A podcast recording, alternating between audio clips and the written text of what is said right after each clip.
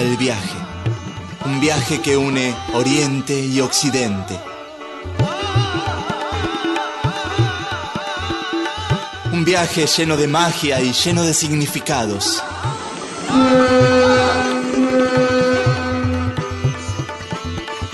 Esto es Oriente Express.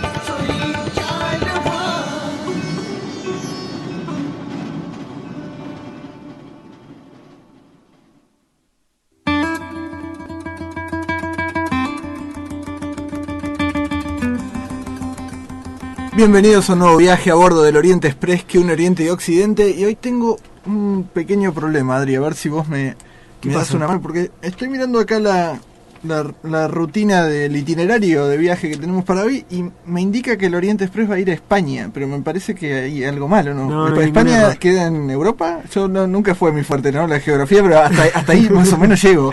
¿Qué tiene que ver España con Oriente? Oriente Express siempre, siempre trató de que esas divisiones de Oriente, Occidente, ¿qué es Oriente, Occidente? Ya lo hablábamos. Mm, No es sé. medio difuso, no Sí, tiene sí, que ver con una... Sigo sin entender España y Oriente Express. ¿Qué, qué, qué puede tener que Y ver? bueno, pero si llegamos al maravilloso el lugar de la Alhambra, ese lugar de, de- de una Mm. arquitectura que nos remonta al, al, no sé, las mil y una noches casi. Ah, sí, sí, sí. Entonces sí. ahí, ¿cómo podemos decir que es Ah, me- Occidente? Me, parece que estoy agarrando por donde viene Ah. la mano. Entonces, eh, y tengo ganas de viajar entonces. Va a estar lindo. Ah, Listo, estamos todos listos para partir. Entonces, Adri, Estamos. partimos. Partimos.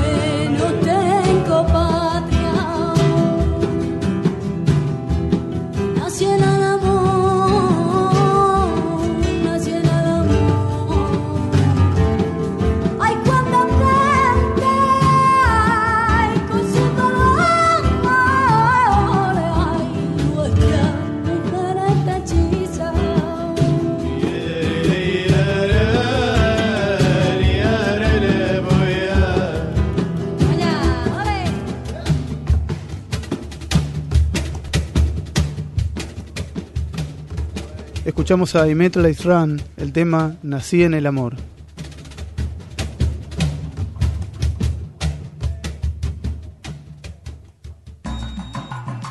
Su atención, por favor.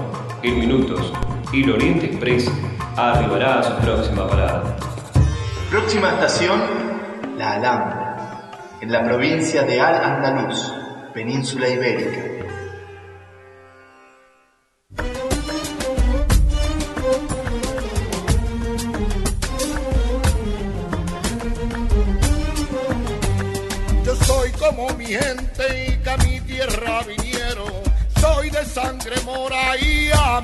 Del sol. Que todo lo ganaron y todo lo perdieron. Tengo la Y olé. Olé, olé Cecilia, olé Adrián. Hola chicos. Qué linda música. Este, bueno, como ya adelantamos en la, en la introducción del, del programa, estamos en un terreno que se podría decir occidente, en España, pero en España anda al andaluz. La En la España mora. En la España estamos. mora. Estamos al sur de España, sobre todo, mucha parte del sur de España. Exacto. Esta influencia. En la época de la invasión árabe, Sí. siglo octavo. Ujú. Siglo VII, más o menos, sí, Sí. 711. Fue la- 711 fue la, invasión. fue la invasión de, de- de los árabes, mayormente los eh, del norte de África, que invadieron España, aprovechando las luchas, las luchas internas que tenía Sí. este reino, porque ya era toda, toda la, Europa había sido eh, invadida por, por los godos. Entonces estaba, se dice, en un periodo medio de decadencia, los árabes llegan y se produce una, una fusión, que es algo que, fue muy particular y que raras veces se ha dado en la historia. Sí, la, la particularidad que tenían los, los árabes, no solo en España, sino en, todos los lugares que conquistaron, es que fueron muy respetuosos de las culturas que ya existían. No llegaban a un lugar a imponer sus creencias religiosas ni su manera de ver el mundo. Eh, como toda conquista, tenía bueno, un trasfondo económico fuerte que ellos eh, eh, organizaron la, eh, el estadio en España básicamente desde ahí. Igual no el vamos- cobro de impuestos y el respeto sí a lo que ya existía. No vamos a negar que hubo una invasión, hubo, hubo hubieron luchas, pero eh, digamos ya venía esto de tiempos de Mahoma, Sí. que había un cierto respeto por, por, la, por las culturas de, de los lugares a donde se llegaba y cierto espíritu de convivencia. Sí, y además, eh, por orden de Mahoma, ellos tenían eh, que respetar todas aquellas religiones que venían de los libros. Libros, entiéndase, Biblia, o sea, cristianos y hebreos. Entonces, los habitantes de España fueron este, respetados en, su, en sus creencias. En ningún momento se les impuso la creencia este, Estamos como en una sociedad media cosmopolita que va a mezclar, va a respetar religiones, va Sí. a respetar incluso, va a introducir nuevas cosas Sí. y a la vez va a respetar las cosas que ya estaban. Nos tenemos que situar en una, es- en, en una Europa, diría yo, en ese momento no era Europa, ¿no? obviamente, pero en una península totalmente diezmada, como decía- decías vos, Adri, y bueno, y este caldo de cultivo era fue ideal para... Fue propicio. Fue propicio para que cosas en concreto. Yo les comento, chicos, que hay varios amigos españoles que no estarían tan de acuerdo con esto. Los españoles generalmente, de alguna manera, a veces como niegan cierta influencia árabe, pero en lo concreto lo vemos, ¿eh? Y está. Son siete siglos. Son siete Siete siglos. siglos. Siete siglos, no es poca No cosa. es poca cosa que permanecieron. Algunas cosas en concreta, les cuento, que- que uno puede observar, es en el idioma. Hay ciertos eh, juegos fonéticos que en el castellano se encuentran y se reflejan, o sea, el árabe introdujo ciertos juegos fonéticos en cuanto a cómo suenan las palabras que está en eh, el idioma castellano. La riqueza del castellano, que uno dice, qué buen idioma para describir con tantos verbos, con tantos adjetivos. Bueno, el idioma, el idioma árabe también lo tiene. Eh, eso es muy curioso. Se puede decir como que la poesía árabe es un poco la madre de la poesía castellana. Ciertos usos sociales, como por ejemplo decir, bueno, esta es mi casa, eh, o estás en tu casa y ceder, son formalidades del mundo árabe de- y hablan un poco de la hospitalidad eh, árabe. Tan Incluso- característica Tan de característica de la hospitalidad árabe. Incluso sí. aparentemente eh, el- la habitación de huéspedes, Sí. la construcción de la habitación de huésped en una casa es una costumbre que venía de los árabes. Sí, es un rasgo árabe. Las casas amplias, También. eh, casas con grandes ventanales, grandes usos de, de espacio. Grandes patios. Eh, bueno, el famoso olé con que arrancamos el, el bloque, el olé parece que viene de justamente una palabra árabe que viene, sería como wasalá, eh, a- y al igual que también la palabra eh, ojalá. Eh. También tiene como una traducción. tiene que ver eh, Sí. Con que Dios quiera o... Algo como que Dios que- quiera.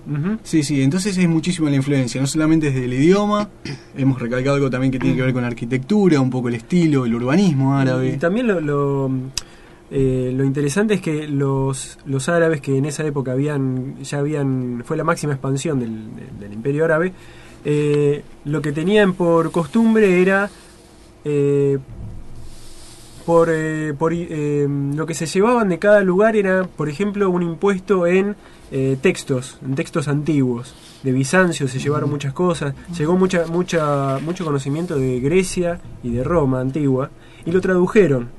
Y eso volvió y volvió a entrar a, a- a Europa a través de España. Entonces llegó mucha, mucho conocimiento de matemáticas, de astronomía, eh, textos de- Conocimiento de además que los árabes tenían. Claro. De esas, de esas ciencias que eran total y absolutamente desconocidas. Conocimientos en medicina. Sí, muchísimos conocimientos en medicina. Y en arquitectura, bueno, eh, fue muchísima la influencia, uno lo puede ver cuando viaja por Andalucía, eh, cuando viaja por Córdoba, eh, la influencia en cuanto a eso, como decía hoy, eh, el, el tema de los ventanales, los espacios abiertos, Los grandes patios. Los grandes patios. Los famosos patios Sí. españoles, esos patios son los patios árabes. Sí. Eh, por ahí se dice que eh, el arte por excelencia de los musulmanes es la poesía. Pero en, e- en esta época de conquistas, a medida que el imperio se extiende y necesitan materializar este imperio, la arquitectura fue un arte que se extendió por todo el, el- el- las nuevas lo- los nuevos lugares donde llegaron los los, los, los árabes Los con esta necesidad de cimentar estas nuevas conquistas, no solo creando nuevas ciudades, sino reformulando las ciudades antiguas. Bueno, y como paradigma de esto, Sí. nos encontramos en una de esas ciudades, en uno de esos lugares icónicos del, del arte arquitectónico árabe, que vamos a decir también que no, no solo hablar de influencia, sino de fusión. Fusión. De fusión, De porque fusión, todo esto sí. que llegó a través de los árabes también tuvo, formó un cuerpo propio y autóctono que se llamó andaluz, o lo llamamos hoy día andaluz, este, y que se ve reflejado en el, el lugar donde estamos hoy, en el maravilloso, la- en la maravillosa Alhambra. Exacto, estamos en la Alhambra. En la Alhambra, ¿Qué sí. nos podés contar, Cecilia? Dentro de la tradición islámica, estos palacios, ciudades, hay dos que son sumamente significativos. Uno está en Estambul y otro es este, el de la Alhambra, este conjunto que es por un lado una fortaleza y por el otro lado es el palacio real. Desde afuera lo que se ve es la muralla, entonces eh, parece una construcción tosca y sin mucha belleza. Pero eh, estas murallas ocultan esto que es un, un palacio excelso, que es una de las joyas del- de la arquitectura islámica. Se llama así y por el color, que significa castillo rojo. Eh, tiene que ver con el color de los muros y el color de las torres. Hay alguna poesía escrita eh, sobre este palacio que dice que bajo la luz de las estrellas es de color plateado y bajo la luz del sol adquiere un color dorado.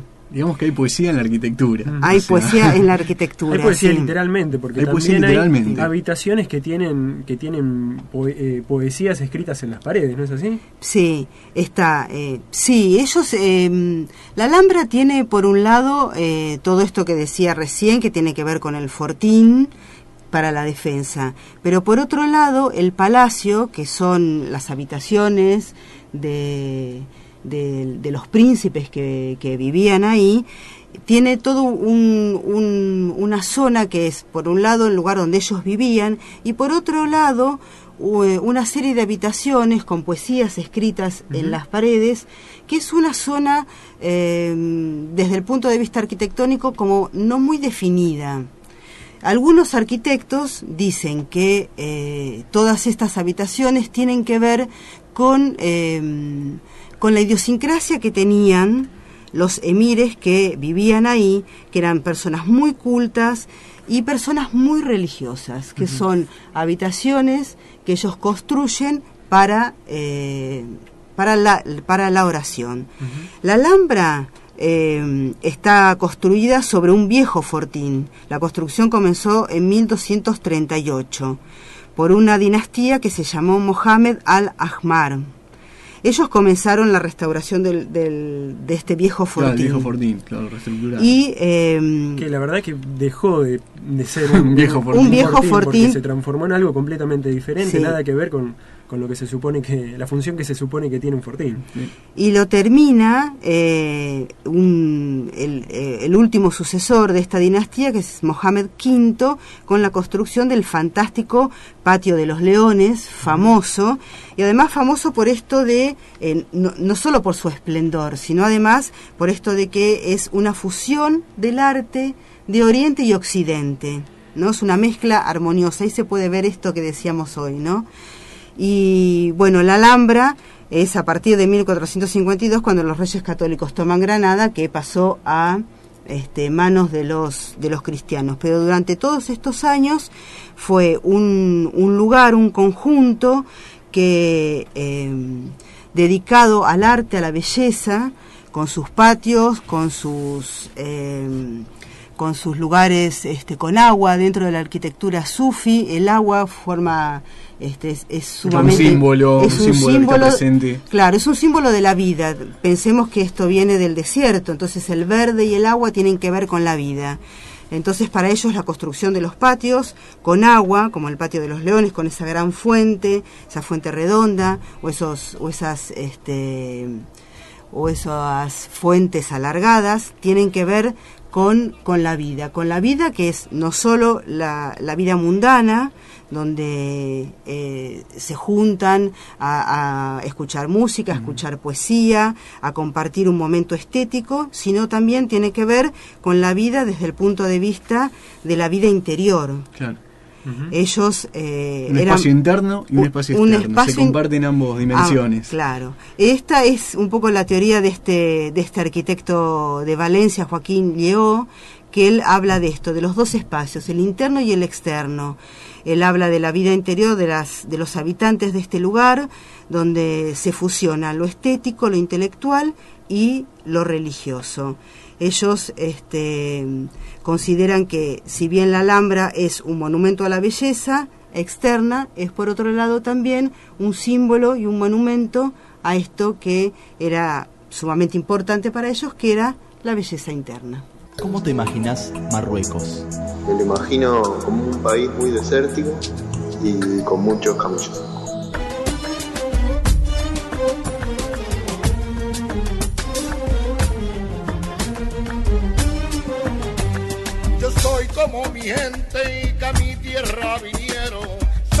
Sangre mora y amigo del sol. Que todo lo ganaron y todo lo perdieron. Tengo el alma de nardo de un árabe español. Ilusión no tengo, ilusión. Estamos escuchando al Lebrillano, es un, es un cantante fusión de, de flamenco y de, y de música árabe. Y un poco lo, lo ponemos para introducir en este bloque porque, bueno, entre otras cosas vamos a hablar de, de esta música, del flamenco. Del flamenco, sí.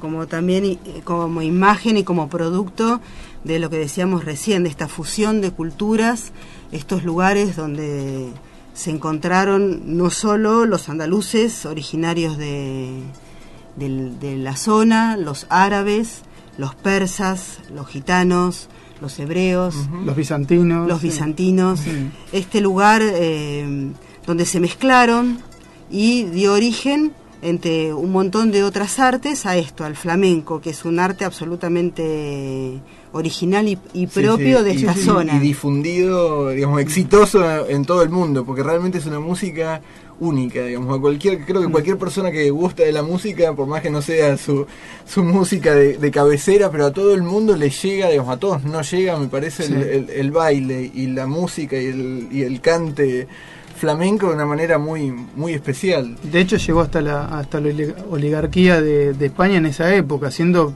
arrancando Sí. en los arrabales y Claro, siendo, sí, sí, claro, teniendo un origen, Sí. digamos, un tanto bajo, Sí. entre comillas. Claro, sí, termina conquistando los, los grandes lugares de, de la, de la cultura y, como vos decís, las, las altas las altas esferas. sí, por el canto y también por el baile. Y por el baile. Sí, en, en realidad el origen, así en forma cierta, no se sabe muy bien.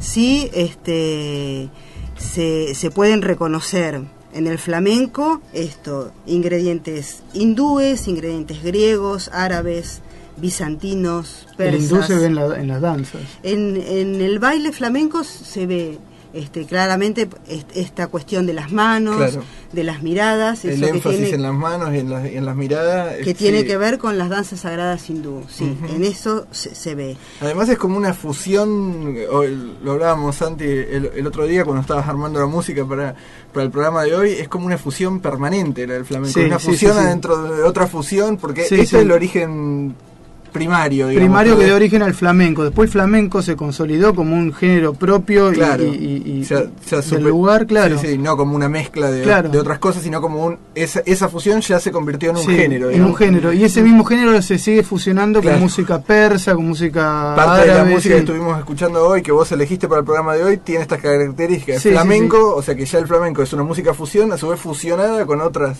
con, otras con otras músicas, como que sigue Sí, eh, sí, enriqueciéndose. sigue siendo un género vivo, digamos. Quedó el género clásico cerrado, digamos, pero a la vez está el, el más el más gitano, digamos, que es el más abierto, que es el que... Claro, porque es, eh, no hay que olvidarse acá, eh, por un lado esto de los hindúes, de los hebreos, pero después a esta música se le agrega el aporte de los gitanos, Claro. que le dan una particularidad que no tiene ninguna otra parte Claro. del mundo.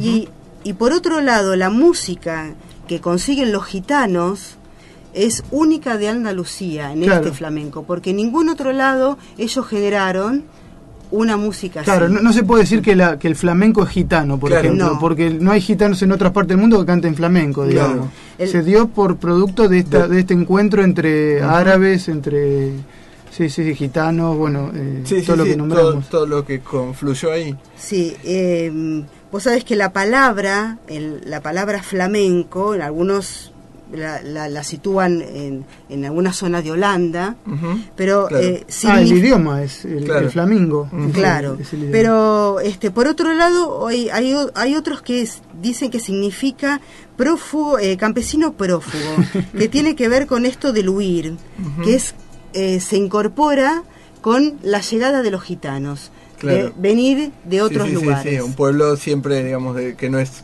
No que no es de ningún Claro. lugar, claro, como Ah, en- claro. en esa huida permanente o que su lugar es cualquier lugar. Claro, que como la- lo quieran, claro, como el lo primer quieran tema que escuchamos decía, no vengo de ningún lado, no soy de ningún, no tengo patria, nací en el amor. decía. Está bien, por eso este, algunos insisten en esto, de que el flamenco viene de ahí con el aporte de los gitanos. Y si bien eh, en algún momento se, se fusionaron y fue una sola forma, con el tiempo se separaron en, en dos, como un flamenco más bien clásico, Claro. que era el flamenco que se tocaba este, dentro de los, de los de las zonas más aristocráticas, más virtuoso, una música cortesana, Más más, de, clásica, más de salón, sí, sí. y por el otro lado con una tradición gitana más fuerte, Claro. que era más suelto, más brillante, con La pasión ahí a flor de piel. Claro, música de las calles, de los patios vecinales. Bueno, esto, claro, porque para los para los, los gitanos el tema este de la pasión es una es, es fundamental. Entonces esto le dio una vibración mucho más este fuerte a esta Sí, hasta desde lo visual, ¿no? Uno lo identifica con, Con el colores, rojo. sí, Claro. el rojo Sí. bien brillante. Fondo negro, sí. Sí, o negro, el negro con el rojo, digamos, son el juego de esos colores lo hacen muy también muy muy Es característico. verdad lo que decís, recién hablamos de flamenco, Sí. yo veía a la, a la bailadora Y ahí. el rojo y el negro, Sí. por otro lado, porque como, como decíamos hace un rato, el, el- una característica es esta de la, de la pasión, digamos, como algo que está muy ahí a flor de piel, muy muy a la vista todo el tiempo, como algo que se expone, que se muestre, que se cuenta. Y por otro lado también el dolor, porque El digamos, dolor. No, es, no es una cuestión del- de, de la pasión, digamos, Sí, no, no. o No. llevada a, a un, a un tono trivial, Sí, digamos, o- o sino bajo, que sino también sí, sí. está No, no, presente no, es, es el, el anhelo, expresar el con dolor. pasión todo aquello que le sucede. El hecho de estar fuera de su tierra, de estar lejos, del sufrimiento amoroso, pero también del sufrimiento del alma. Sí, pero es un lugar muy yo- humano, mm, digamos, sí. muy... Sí, sí, sí, exacto. Yo rescato esto del quejío, el quejío esto que tiene el, el flamenco que escuchamos siempre, ese, ese, ese cantar así ese- agónico. Que parece como un lamento. Sí. Sí. Y, y como es que eso yo, yo estimo que, que, que realmente que realmente viene de, de las culturas eh, orientales, ¿no? Que, que el, el lamento del alma lo vuelcan y lo tratan de transmitir a través de la voz. Y eso en, en- en el flamenco se logra ver. Yo estuve buceando en unas, en unas páginas de internet donde, donde mucho, a muchos flamencos, le- a muchos intérpretes de flamenco le preguntaban por el tejido. Y, y un poco lo que, lo que saqué en limpio de lo que decían todos Sí, era cada eso. uno me imagino daría una respuesta a su. Sí, de pero que él- había, que muchas sentía, pero- había muchas palabras que se repetían y que tenían que ver con esto, con el, con el dolor, con la separación que siente el alma, con el, con el, con el dolor del alma expresado en, en voz, en la voz. Y en cuanto a las letras, a lo que decías vos, tiene que ahí se ve claramente también esto de la de la fusión, porque las letras están cantadas tanto en español Claro. como en árabe. Sí, sí, sí, al mismo tiempo, en la misma Y, canción. y por momentos Sí, y a son- veces en algo que no se sabe qué es. Claro, Si esto, de, de- español de una o- fusión de los lenguajes Sí, sí, sí, sí. que no es ni uno ni otro. Bueno, es- estas palabras, quejío, cantaor. Sí, claro, can- seguro. Sí, sí, sí. Y vos, eh, vos sabés que alrededor de, del, del año 1850, más o menos por esa época, es cuando el flamenco se- llega a su edad de oro y sale de estos, de estos barrios más marginales para instalarse definitivamente en la, en la aristocracia de la sociedad española. Y es en esa época también cuando tanto el canto como el, el baile pierden esta condición como barrial, doméstica, para transformarse definitivamente en profesionales. Ah, claro. Y aparecen en esa época los primeros cantaores y bailadores no gitanos. Claro.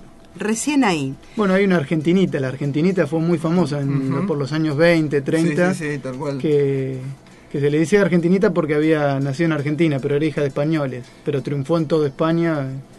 Bueno, la verdad me, me encantó esto de hablar de- del flamenco. Además, me gusta mucho la música del flamenco. Bueno, pero ¿qué les parece más. si, en vez de seguir hablando del flamenco, que está muy interesante, escuchamos un poquito Dale, del flamenco? algo de música. Dale. Cambia de hemisferio. Oriente Express.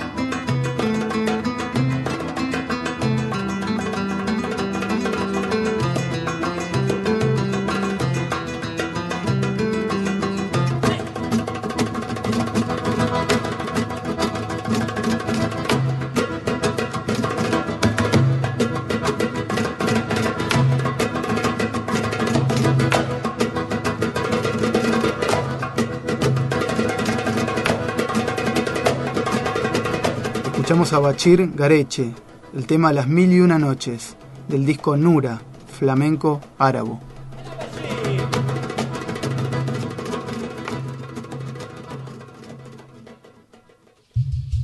Esto es Oriente Express.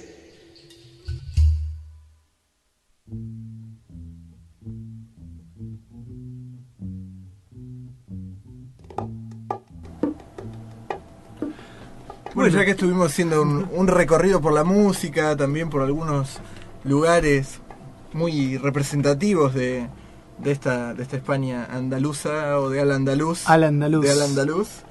Podemos centrarnos un poquito y detener la mirada en un, en un personaje muy importante, poeta, místico, científico, maestro. maestro, eh, viajero, de- descubridor, etcétera, etcétera, que vivió precisamente en este lugar, que nació en la ciudad de Murcia y que es Ibn Arabi, eh, allá por el año 1165 es que nació en la ciudad de Murcia, en realidad si lo dijéramos correctamente tendríamos que decir que en el año 560, en el mes de Ramadán, en el año 560 Y en Al Andaluz. de la Égira en la- Al Andaluz. Claro. Eh, no diríamos ni España, ni diríamos año 1165, eh, sino que llamaríamos, nos regiríamos de acuerdo al...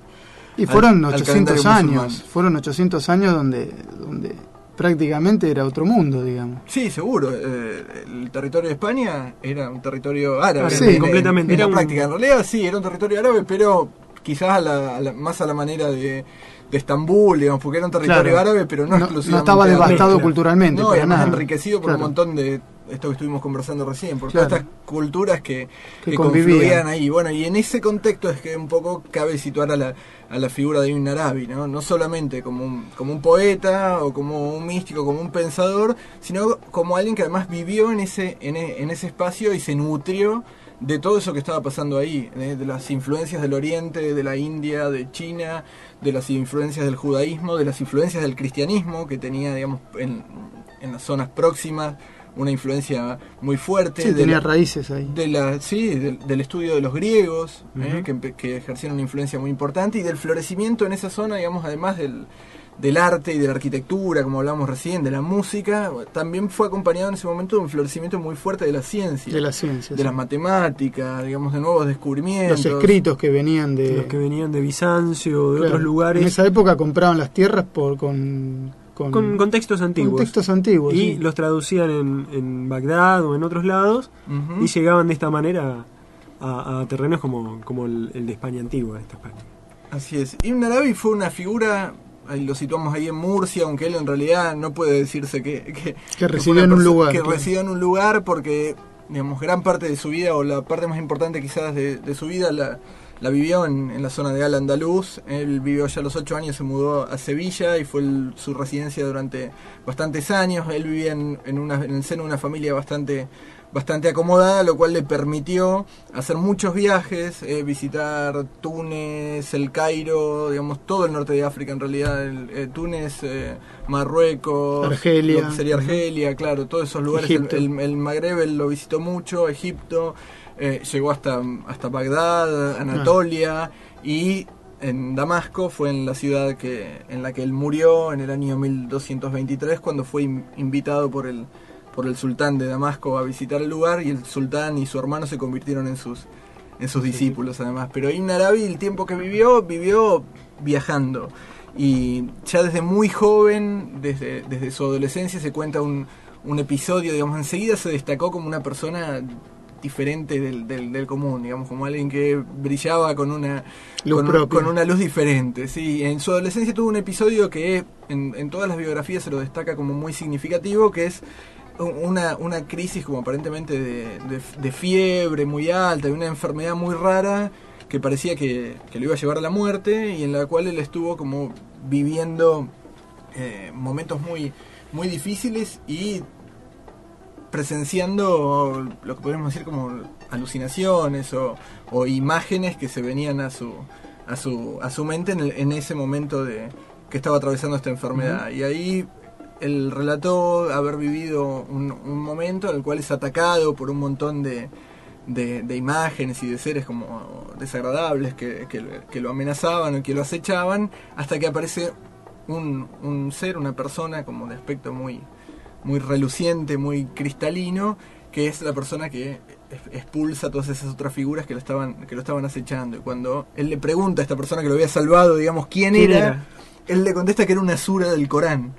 Que era la sura del Corán que su padre estaba recitando a los pies de la cama para que él se curara, porque es, era- es una sura del Corán que se recita para las personas que están enfermas o las personas que están directamente Asura es, es una oración. agonizantes. Claro, un capítulo, Ajá. digamos, diríamos, del, del, Del Corán. Corán. Digamos, el padre, como se estilaba a recitar ese capítulo del Corán, esa sura, cuando estábamos ante una persona enferma o ante una persona que agonizaba, el padre estaba recitando esa sura y bueno, y en esa, en esa visión que él tenía, esa sura se encarnaba Se corporizó. claro, en, en un, en un ser que lo venía a salvar y él en ese momento es cuando, cuando se cura de la enfermedad.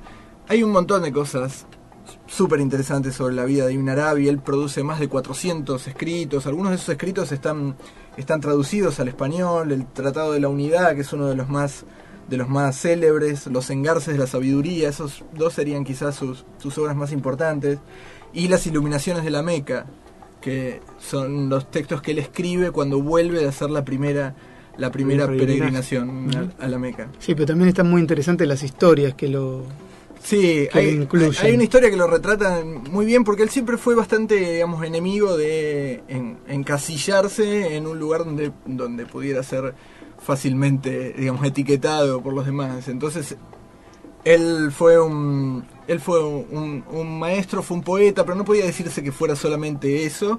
Y la forma en la que vivía, a veces a algunos llamaba la atención, esto que les contaba hace un rato, de que vivía en una familia acomodada y que tuvo la oportunidad de estudiar, tuvo la oportunidad de viajar por, por todo Oriente visitando, visitando maestros y también est- eh, estudiando ciencias y arte. Bueno, por ahí no parecía se- ser la figura de lo que uno eh, estimaría en un primer momento como, un- como una zeta o como, o como un místico o como una persona que renunció al mundo viviendo entre tantas, digamos, entre tantos Lujo. lujos, claro, materiales. comodidades. Ujú. Y uno de sus, de sus discípulos, en uno de sus viajes por Túnez, él conoce a un pescador, a un pescador que era conocido como una persona absolutamente piadosa y bondadosa, tan piadosa y bondadosa era, que vivía en una choza muy, muy humilde y todas las mañanas salía a pescar, a trabajar, y cuando volvía con el producto de, la pesca de su día, regalaba todo el pescado que había obtenido a, la- a las personas que menos tenían, a los más pobres, y se quedaba solamente con una cabeza de pescado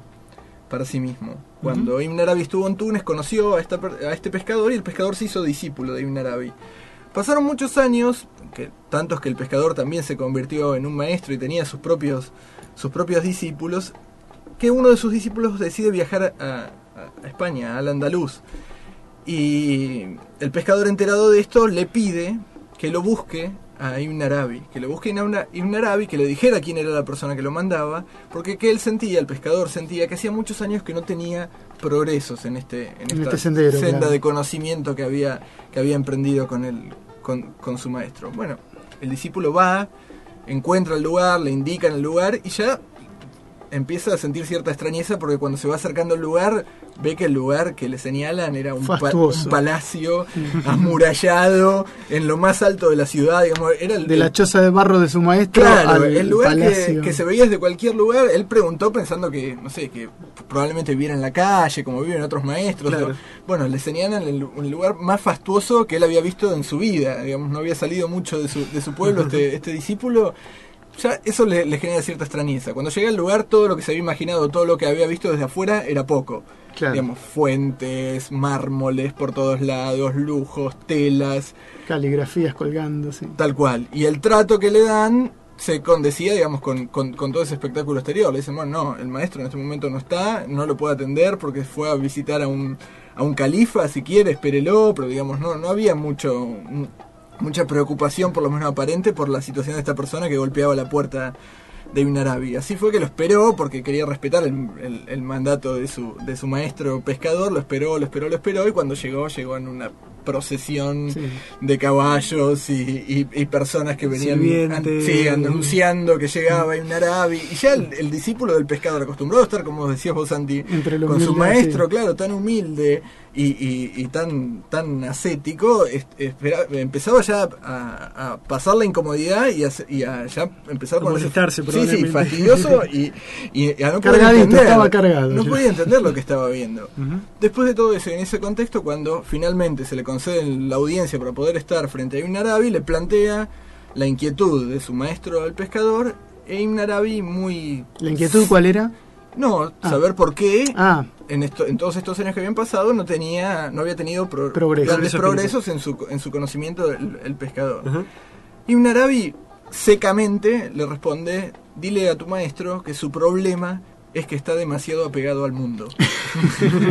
y se dio media vuelta y se fue. Con lo cual, imagínense que si el discípulo ya estaba un tanto incómodo o enojado, la ira del discípulo Fue para desde ese el momento y el viaje de, de vuelta hasta reencontrarse con su maestro era algo más que importante. Cuando llega finalmente frente al pescador, el, pe- el pescador lo, lo que más quería saber era si realmente había había podido, ahí lo había encontrado y qué le había dicho. El discípulo empieza con evasivas porque no se animaba a contestarle semejante, una cosa que le parecía absolutamente desca- descabellada, porque él conocía a, a Sí. su, a su maestro y sabía Sí, las sí, lo- condiciones que vivía, sabía que todo lo que tenía lo regalaba a los más pobres y que no, no le parecía que ese mensaje no, no se condecía para nada con, con la situación real. Cuando claro, con la situación real que él Que veía, que él claro, veía, tal cual, que él veía. tal cual. Bueno, finalmente la, digamos, el maestro lo presiona, lo presiona, lo presiona hasta que, bueno, no le queda otra que contarle lo que Ibn Arabi había dicho. Y el, y, el, y el pescador ahí se pone a llorar y le dice, no, no, pero no, no te enojes, porque es absolutamente cierto todo lo que él dijo. Dice, a él, todo eso que vos viste, los palacios, los esclavos, las seda, todo eso que tiene, no le importa, no le importa nada de eso que tiene ahí. En cambio a mí, le dijo, esa cabeza de pescado con la que me quedo todas las noches, la única cabeza de pescado que no le doy a los pobres porque de algo tengo que comer, y me la quedo y me cocino un caldo todas las noches, todas las noches también pienso cuando me enfrento a mi cabeza de pescado que desearía que fuera un pescado entero. Esto es Oriente Express. ¿Cómo te imaginas Marruecos? Me imagino un país con mucha identidad propia, con una cultura como bastante detenida en el tiempo.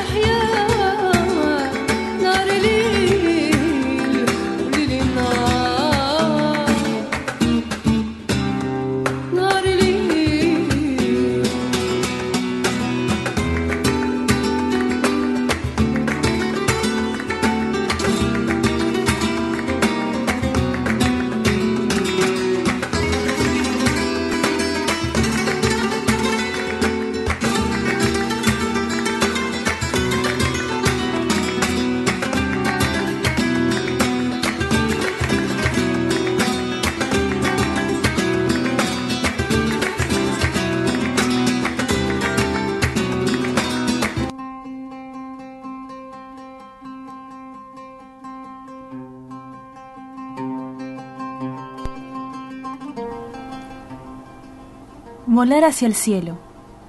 Esto es el amor. A cada momento rasgar un centenar de velos. En el instante inicial, desistir de la vida. El paso final, viajar sin los pies. Observar este mundo como algo invisible y no ver lo que luce como el propio yo. Oh corazón, dije, bendito seas por haber ingresado al círculo de los amantes, por ver más allá de los alcances de los ojos. ¿De dónde llegó hasta ti este aliento? Oh alma mía, ¿cómo es que estás palpitando? Oh mi corazón. Pájaro, exprésate con el idioma de los pájaros. Solo yo puedo entender tu significado oculto. El alma respondió. Estaba en el horno divino, mientras se cocía la casa del agua y la arcilla. Estaba alejándome del taller, mientras se iba construyendo el otro taller. Cuando no pude resistir más, me arrastraron para modelarme con esta forma. Así es el amor.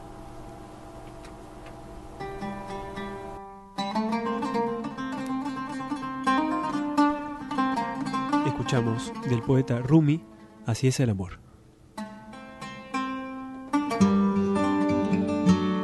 Viaja con nosotros en la web. Subite a nuestro blog eloriente-express.blogspot.com eloriente-express.blogspot.com y descubrí los colores de Oriente.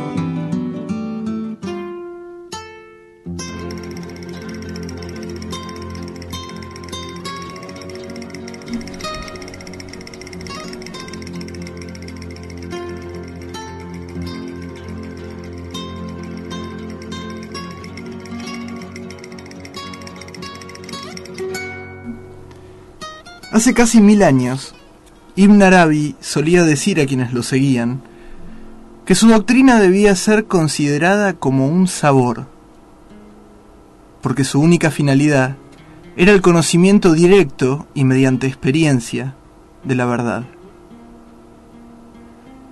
Así sostenía que su poesía resultaba comparable con las experiencias de los sentidos antes que con el conocimiento intelectual propio de la mente que piensa.